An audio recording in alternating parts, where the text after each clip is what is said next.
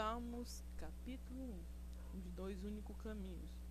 Abençoado com felicidade é o homem que não segue o conselho dos ímpios, não se deixa influenciar pela conduta dos pecadores, nem se assenta na reunião dos zombadores. Ao contrário, sua plena satisfação está na lei do Senhor, e na lei, na sua lei medita dia e noite.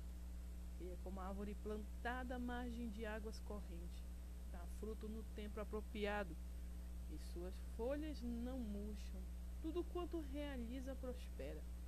Não é o que ocorre com os ímpios.